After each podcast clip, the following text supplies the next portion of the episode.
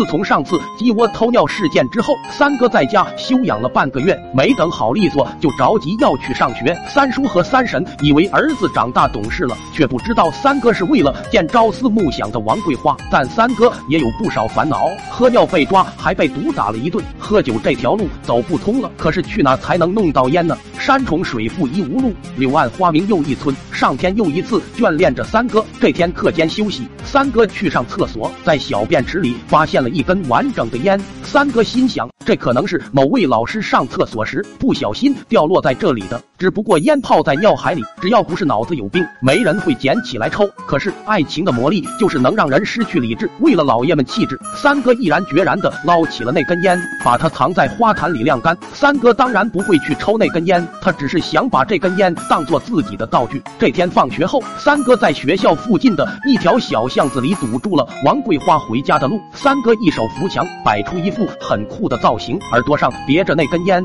桂花，你知道我养伤的这些天，我是多么的思念你吗？三哥深情的说道。没等王桂花开口，巷子拐角处就走出来几个人，把三哥团团包围了起来。三哥定睛一看，原来是高年级的几个小混混。这几个小混混的头目刘大龙也在追求王桂花，而此时他一定是把三哥当成了爱情路上的绊脚石。三哥想跑，可是求生之路已被堵得死死的，只能认怂的求饶。王桂花朝三哥投来了鄙视的目光，但为了少挨一顿揍，三哥顾不上那么多了。毕竟自己身上的伤还没好利索，身体是爱情的本钱。呦呦呦，还会抽烟耶！刘大龙从三哥耳朵上取下那根烟，从兜里掏出打火机，熟练的点上了。三哥欲言又止，只能眼睁睁的看着一团白烟从刘大龙的嘴里吐了出来，动作非常骚气。然而令人没想到的是，味道也是非常骚气的。刘大龙扔了烟，干呕了几下，抓住三哥的衣领，骂道：“你他喵的敢耍老子，给我往死里打！”